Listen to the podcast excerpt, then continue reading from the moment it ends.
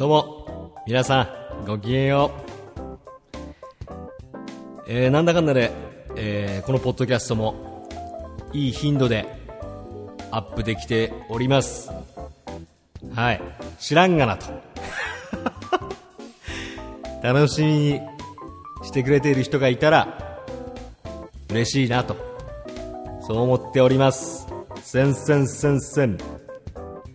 まあでも今回も、ほぼ、8割以上は、無駄な話を、していくよ。どうも皆さん、こんにちは、こんばんは。おはようございます。噂の源さんです。えー、噂の源さんね、このポッドキャスト、なんだかんだで1週間ぐらいの間隔を空けて、どうだろう、先週は、本気ズムメンバーが来たから、ちょっと空いてるのかなどうなんだろうね。まあ、まあ今回もね、気ままな感じで、こう出勤している時とかね、お風呂に入ってる時、そして、えー、そこ散歩してる人時とかね、うん、電車の中とかでね、まあ、ぜひね、聞いてください。それでは行きましょう。噂の源さんの、今夜は我慢しないで。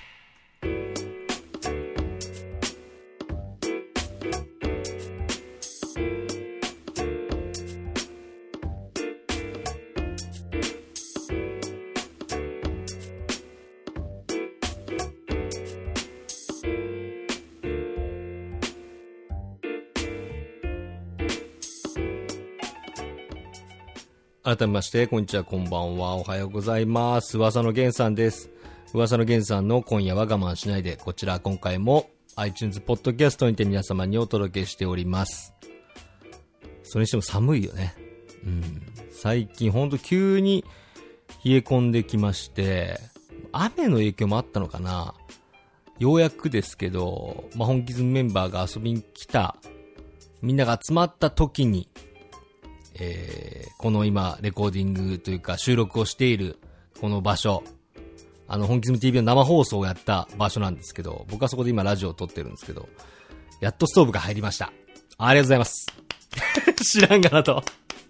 いや、ほんと寒くて、ゲーム実況を撮ってる場所はここじゃないんですけど、いや、本当にね、ストーブが入りました。ありがとうございます。やっぱりエアコンよりね、ストーブ派。どうも噂の源さんです。皆さんの家はどうですか？あの、エアコンですか？まあ、マンションはやっぱりエアコンか。そうだよね。まあ、一応ここね、エアコンもあるんですけど、僕はやっぱストーブの方がいいんですよね。あの、なんていうんですかね。勝手なイメージなんですよ。実際どうかわかんないんですけど、エアコンの方がなんか空気がこう乾燥しそうな、体に悪そうなイメージありません？僕、僕ですけどね。なんか今のエアコンはさ、やっぱ、なんだろう、空気清浄も兼ねたエアコンみたいなのがすごい出てるけどもさ、僕はやっぱなんかその、あんま信用してないんだよね、それ。プラズマクラスターとかいう、そういうのはあんま、こう信用してないんだけど、どっちかってやっぱり、エアコンよりストーブの方がまあ体には良さそうだなっていう勝手な本当の何も根拠もない考え方で、僕はストーブ派なんですよ、冬は。うん、むしろストーブの中でも、一番好きなストーブってのがあって、あの、この話ちょっと聞いてもらいます。あの、今、まあ一番ある定番のストーブっていうのは温度調整ができて、まあ石油ストーブですよ。灯油を入れて、コンセント挿してピッてやったら、もう自分の一番程よい温度に調整できるタイプの石油ストーブじゃないですか。僕が一番好きなストーブのタイプっていうのは、あの学校とかに置いてあるような、こう夜間をとかさ、学校だとなんかこう、規模がでかいけど、こう、たらいみたいなのに水を入れてさ、こう上に置くタイプのやつとかあったじゃん。ちっちゃい頃あそこに牛乳とかを、給食の牛乳とか入れて、お昼ご飯の時にちょっとホットの、ホットミルクが飲めるっていうあの優越感。これ僕の地元だけですかね。皆さんはどんな学生生活を送ってきたかわかんないですけど、今は学校も多分エアコンだろうね。うん。やっぱストーブって触ると火傷するし、当時の、僕の学生時代の頃は。今はもうエアコンだろうね。うん、安全、安全面に気をつけられた感じだと思うんですけど、僕はあのやっぱり上に夜間とかさ、置けるタイプのストーブが一番好きなんですよね。なぜなら、こう、夜間を、水を入れた夜間を置くことによって、加湿器も、加湿器ね。加湿器もつけずに、こう、湿気も保てる。そして暖も取れる。これはもう一番素晴らしいんじゃないか。っていう結論に至ったわけですよ。うん、だから僕今住んでる家には、そういうのを置いてます。もう、温度調整もできないんですけどね。そう、あれ温度調整できないんですよ。昔のストーブって、石油ストーブは。だから、コンセントも挿さないタイプなんで、停電とかしてもついてるから、なんだかんだあったかいんですけど、いかんせん温度調節ができないんで、すんごい部屋が熱くなるのね。もう、そう。そんな話。何も落ちとかないよ。このポッドキャスト緩いから。うん。皆さんはどのタイプのストーブが好きですかっていう話ですからね。はい。ということで、えー、先日、えー、久々に本気ズメンバーが揃いまして、えー、YouTube では生放送をしたり、えー、ピさんのミラティブで、えー、何したっけ？リーグかな？リーグかトロを配信しましたね。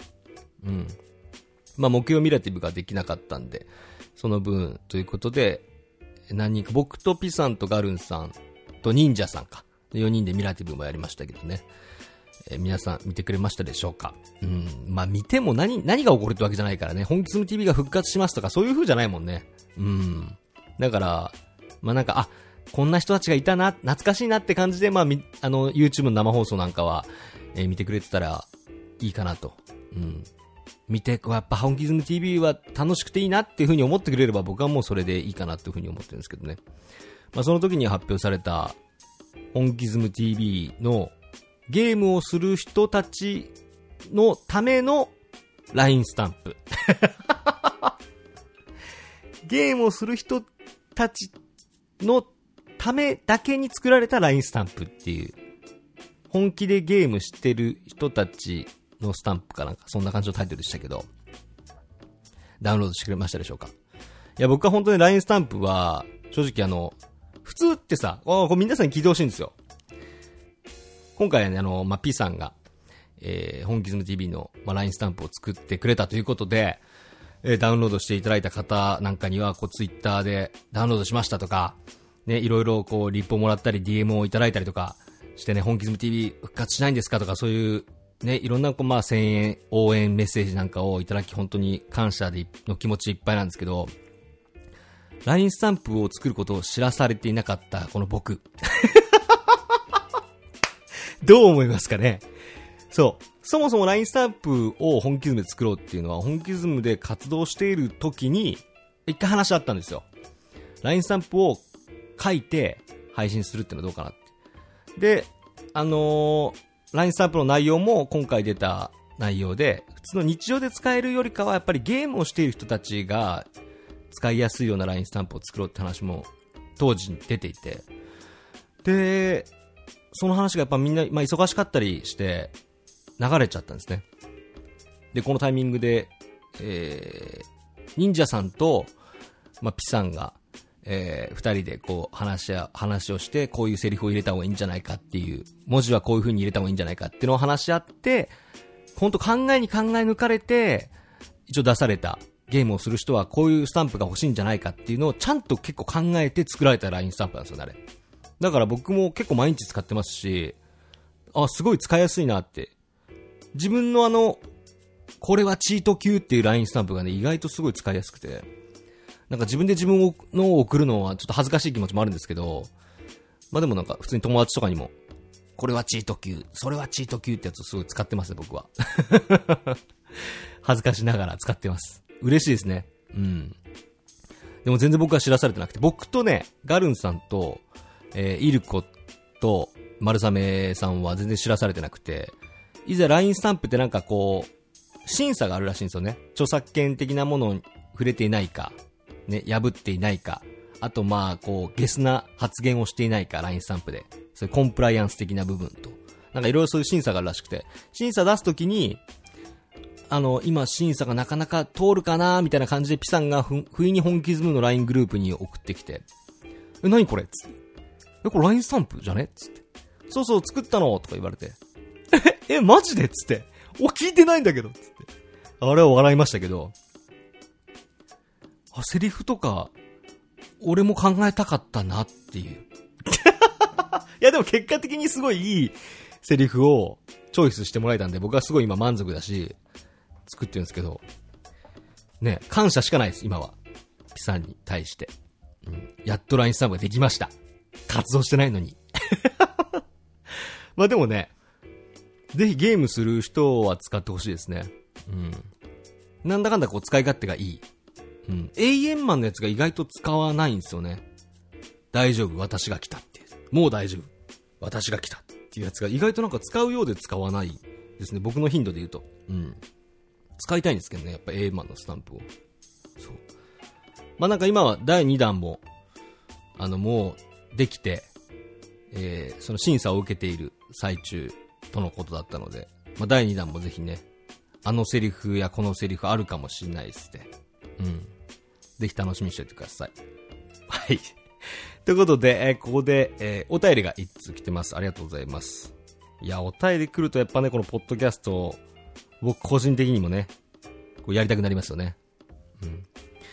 えー、ラジオネームはぐれパンダさんからいただきました。ありがとうございます。えー、はじめまして。はじめまして。いつも楽しくツイートやポッドキャストを聞いています。ありがとうございます。ポッドキャストを楽しみにしてくれてっていうの本当嬉しいですね。個人的にはもう。うん。さて、えー、オークさんですが、オークさんってあの、ツイッターの動画のやつかな？オークさんですが、レアーバのゴーレムさんと掛け合いはできないでしょうか？掛け合い。レアーバのゴーレムさんっていうのは、D1 装備かな？多くの。ゴーレムハンマーのことですかね？一時は人気ないキャラ二人だったのに、現環境のゴーレムさんの人気に、オークさんが嫉妬するって話はいかがでしょうか？お新しい提案いいですね。ありがとうございます。明日のメンテでどうなるかわかりませんが、ご検討よろしくお願いします。あ、バランス調整の前か。うーん。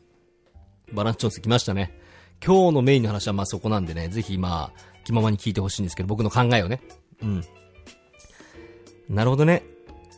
あれ、あの、オークさんは、ツイートしてる動画は、僕はアプリで作ってるんですけど、えっとね、おしゃべりペットっていう、まあ、有料の200円ぐらいのアプリで、あの、オークさんの写真を使って、多くの目の位置とか口の位置をパパパってやって喋らせれることができるんですよ。自分が喋ってるように動くっていうアプリなんですけど、掛け合いはできるのかな ?2 個はできないから、2パターン取って編集するっていう感じ。まあ、時間があればできるかなっていう感じですけどね。うん。でも新しい提案ありがとうございます。うん。さあ、じゃあ、えー、今回のね、メインの方に入っていきますか。まあ、今週も、まあ、気ままに、えー、白ドラの話をしていこうと思ってますので、ぜひ楽しみに聞いていてください。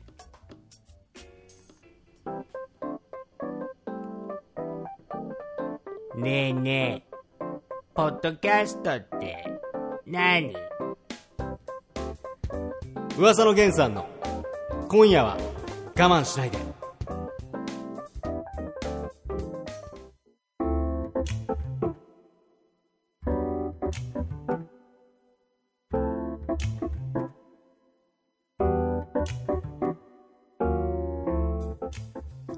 噂の源さんの今夜は我慢しないで、こちら今回も iTunes ポッドキャストにて皆様にお届けしております。えー、今回のトークテーマは、えー、スマートフォンアプリ、素人ドラゴンの今育てるべきキャラはこいつだについてお話していこうと思っております。いや、それにしてもね、あのー、キャラの能力バランス調整が来ましてね、あの時思っていた、ね、育てるべきキャラとちょっと変わってくるんじゃないかっていう部分もありつつなんですけど、基本僕はあんまり能力バランス調整っていうのはあんま気にしてなくて やっぱり皆さんには常日頃思ってるのは好きなキャラを育てれば、まあそいつはいつか光が浴びる時が来るし、自分の中でも、ああ、こんな使い方あったんだっていうのを発見する時が来るだろうから、なんとも答えがないようなトークテーマではあるんですけど、それにしてもね、バットが強すぎる気がしませんかね？いや、いや、俺ほんとバットレベル1で補欠なんですけど、バット強すぎじゃねえかなって思うんですよ。まだアビリティも来てないのに、バット強すぎじゃねえかな。どう思います？いや、本当にね、うーん、強すぎるんすよ。あの、マンドラゴロのアビリティが出たの皆さん覚えてます？まあ、ちょっと前の話なんですけど、マンドラゴラのアビリティが出た時って、コストが3から2になって、えーマンドラゴラ2体しか出せないんですけど、それが3体になるっていう、こう、完全な、なる、バルーン事件パート2みたいな、チート級なマンドラゴラのアビリティっていうキャラが生まれたんですけど、それを僕は今思い出してますね。今回のバットの調整。あれ強すぎやしねえかな。斜めからも掴めちゃうし、で、状態以上も今聞きにくいというか、ね、状態じゃないですか。まあ、かといって、今バットを育てるべきかどうかっていう部分に関しては、結構ノーコメントな感じで、強いから育てていいのかっていう話なんですよね。まあ強いから育てるべきなんですけど、僕の答えは、強いから育ててそこに愛はあるのかっていう、やっぱり、もっと奥深いとこなんで、正直ね。だ今バット育ってる人は、一時期の、やっぱそのマンドラゴラだったり、多くがこう流行り出してきた時に育ててきた人たちをやっぱ連想してしまう部分はある。まあでもそれでいいと思う。そういうゲームだから。バット強いと思いますよ。うん。先に言っときます。バット今強いです。明らかに育てて損なし。ほん、バットほんと損なし。うん。だから、バットをどうやって倒すかってことを考えている人も今たくさんいるみたいで、ツイッターなんかでも結構バットはここに倒した方がいいんじゃないかっていうのを僕はちょこちょこ見ますよ。うん。多くに、あの一番参考になったのは多くにバットをあえて吸血さして、その上からこう、強キャラだね。スケルトンとか、まあ、ペンギンとかでもいいのかなを重ねて倒すみたいな。うん。ということで、えー、僕が思う、えー、育てるべきキャラは、こいつだ。発表します。ゴブリンバイクです。決まった。今僕が思っている育てるべきキャラクターはゴブリンバイクです。はい。今回の、えーキャラの能力バランス調整に合わせてアビリティも追加されました。その中にゴブリンバイクも入っています。ちなみにゴブリンバイクの、えーアビリティは、ちょっと見てみようかな、今。スマホ持ってるんでね。えーリーダー以外の時はスキル発動率がアップ。サブリーダーの時はスキル発動率が少しアップ。えーリーダー時の時は射程距離が少しアップして攻撃回数が増える。うん。この射程距離がアップするっていうのはね、いいんですよ。僕の今までやってきた白ドラの経験上でね、射程距離がアップして、しかも攻撃回数が増えるっていう。ゴブリンバイクのアビリティ、皆さん、マジ作るべきです。僕は作ります。うん。これ完全ノーマークだと思うんですよ。でも、城ドラで一番大事なことは、ノーマークなキャラを育てるってことが一番僕は大事なんじゃないかなと。今壊れているキャラを育てるんじゃない。ノーマークなキャラをいかに見つけて、自分が好きなキャラクターをその中から育てるかっていう。まあ僕はゴブリンバイクがすごい好きなんで、っていうのもありますけど、まあ愛情が入ってるんで、え一時期、あの、ゴブリンバイクリーダーのサブイカで行くっていうやつもやってましたか、けど、やっぱ可愛いんですよね。この今回のこのゴブリンバイクは多分ね、あんま注目してるし、どちらかというと鳥で取るキャラクターでアビリティって言ったらやっぱ今、サイ、ジャイアントサイをみんなアビリティつけると思うんですけど、僕はゴブリンバイクがいいんじゃないかなって思ってますね。うん。この射程距離が少しアップするっていうのはね、すごくいいですね。うん。エルフもそうなんですよ。エルフも射程距離がアップすることによって、あのーかなり一気にやるようになりましたからね。別に対空が相手意外と出してこなかった時もエルフを遠くから置くことによって、あのアローレインでね、射程距離もアップしているから、ブワーンって一気にやってくれる感じ。うん。だからエルフほどじゃないけども、ゴブリンバイクってのは敵キャラからいかに離れて攻撃するコブリンを出して、砦をじりじりやっていくっていうキャラなんで、僕はこのゴブリンバイクが今一番育てるべきキャラクターなんじゃないかなって思います。多分世間的に考えると、さっき言ったバットとか、まあ、あと、意外と銃剣士なんかも増えてくると思うんですけど、うん。銃剣士増えると思いますね。なんとなく。直感です。根拠とか一切ないです。僕のボットキャストそういう感じです。うん、根拠とか一切ない。ただ銃剣士は多分増える。リリスもだいぶ増える。うん。そんな時にやっぱりこっちもコブリンをたくさん出していきたい。うん。無限に生成されるから。だから、ゴブリンバイクですね。確実に。うん。つうか、まあ僕はゴブリンバイクを育てます。根拠一切ない。このポッドキャストどう思いますか？でも今回は、そこそ皆様からのそういう、このキャラが育てるべきっていうお便りはなかったんで、まあ僕自身が思ったことを言っていきますけど、あのー今、本当に、僕自身が思う中では、バット以外は、どのキャラ育てても、よっぽど損するキャラってないと思うんですよね。別に多くを育ったところで、まあ本当に発射台とか、ただの壁にしかなんないかもしれないですけど、まあ8体出せるっていうところで、未だに多くは困らせられるシーンもあるし、自分が追い込むことができるシーンもあるんで、うん、まあ多くはもうちょっと情報してもいいんじゃないか正直思ってますけど、うん。育てて失敗するキャラっていないんじゃないかな、本当に。まあ多くリザードマンぐらいですかね、ちょっと肩身狭い思いしてるのは。うん。って思いますけどね。真面目な話。うん最近デビルの D1 装備を取ったんですよ。で、僕はまあ多くがいるんで、同じ壁キャラとしてはデビルって本当育てる気はなかったんですけど、たまたま D1 装備が取れるっていうので、まあ、デビルをバイク乗せたいなって気持ちはあったんで、取ってみたら、やっぱデビルも強いですね。うん。30にして、ちゃんと装備も整えて、まあ、アビリティはつけてないですけど、強いですよ、やっぱデビルって。うん。あんだけ困らせられたちびくろをさ、スコーン即死入れるもんね。あれはいい、気持ちいいっすわ。うん。だから、まあ、今後も情報修正ってのはちょこちょこ入っていくと思いますけど、ね。まあ、どのキャラ育てても、別にコングも、なんかコスト2以外のキャラは持たなく、持ちにづらくなったのか。だったけど、全然それでも強いと思いますしね。うん。だから、まあ結論言うと、まあ僕が言った話は今を全部捨てて、自分が今、可愛いなって思うキャラを育てるときが一番強いキャラを育てるときかもしれないですね。うん。バットでも下方来ないだろうな、あれ。俺来ないと思うんだよ、バットは意外と。今までバットが下方来た時ってあんまないから、結局ね、バットは次の上方修正のタイミングでアビリティが出て、まだまだ活躍しそうな感じだと思うんで、バット強えんだよな。バット。そう。最近皆さんはね、どんなキャラを育ててますか？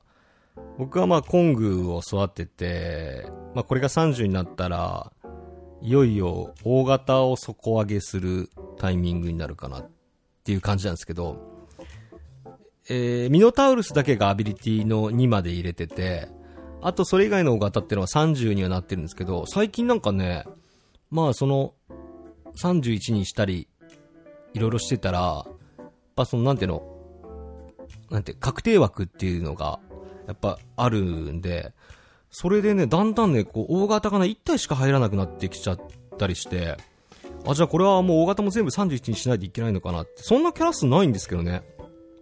でも、選出されづらくなっちゃって、大型が。もう1体。ソロなんかではすごい大変で。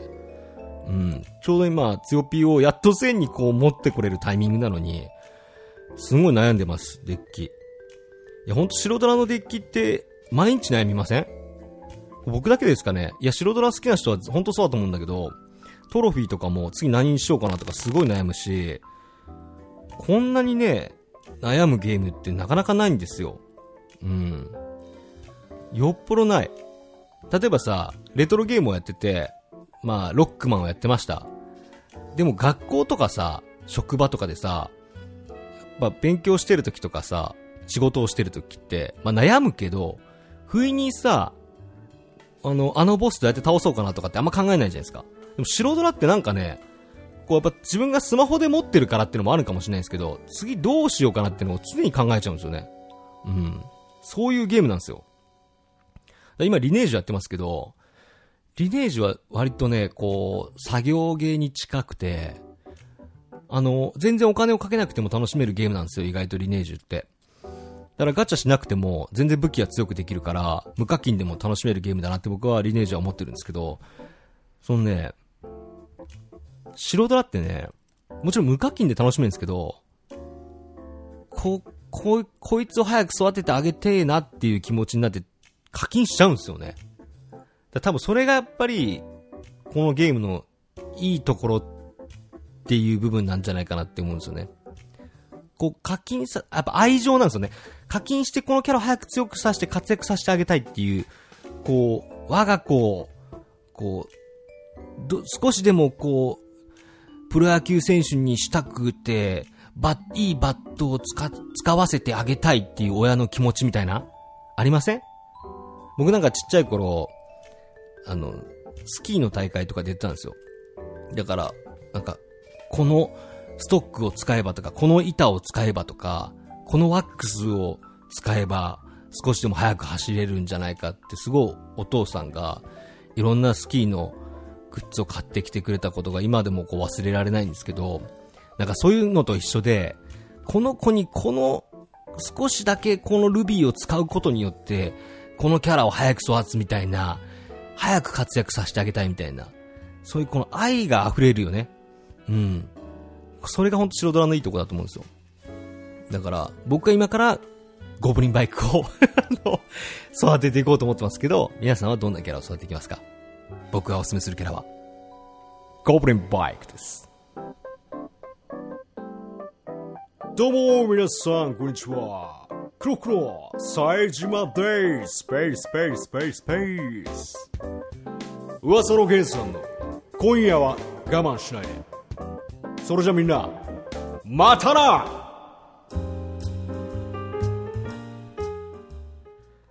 噂の源さんの今夜は我慢しないで今回も終わりが近づいてまいりました。皆さんいかがでしたでしょうか、えー、今回のトークテーマはスマートフォンアプリ白とドラゴンの今育てるべきキャラはこいつだについてお話しました。まあ、ただ単になんか僕が今度は五輪バイクを育てるっていう宣言をしただけっていう 知らんがなみたいな。相変わらずなポッドキャストだなって思いますけどもね。まあでも、自分のこうデッキとにらめっこした上で、今このキャラ座ってみようかなっていう時が僕は育て時なんじゃないかなって正直思ってます。うん。そういうゲームなんじゃないかなと思います。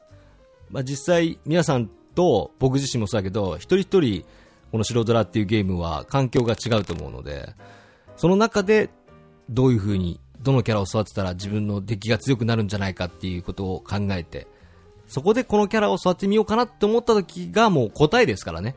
うん。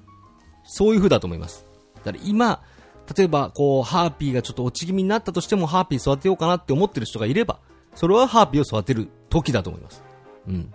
以上。まとまってねえし。まとまってないですね。すみません。まあでもね、正直言うと、僕は、こんなにえー、自分自身がソーシャルゲームをこんなにのめり込んでやると思ってませんでした。むしろソーシャルゲームってものをあんまり好きじゃなかったんですね。うん。っていうのも、ソーシャルゲームってやっぱ、このメーカーの考えによって、こう、常日頃情報が変わっていくじゃないですか。だから今までコンシューマーゲームをやっていた自分としては、もう、このボスはこういう風に戦えば倒せるっていうのを、こうやってきたわけじゃないですか。でもそれが日後、常日頃から変わっていくソーシャルゲーム、情報。それを考えるのは結構こうめんどくさいなっていうふうに思った人間なんで、悔しいですけどね、今自分自身がこのソーシャルゲーム、素人ドラゴンにこんなにのめり込んでいる自分自身が本当悔しいぐらい、まあ楽しいゲームかなっていうふうに思います。うん。